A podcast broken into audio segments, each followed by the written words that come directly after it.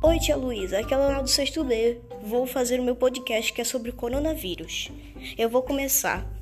A minha primeira dica para você prevenir-se contra o coronavírus é respeitar o distanciamento social, que é uma coisa bem importante. A minha segunda dica é para você sempre passar o em gel, que assim você evita de pegar uma doença assim que tocar em alguma coisa. A terceira é para você usar a máscara, que assim você evita de pegar coronavírus ou passar para outra pessoa. A minha quarta dica. Eu tô na quarta? Eu acho que tô.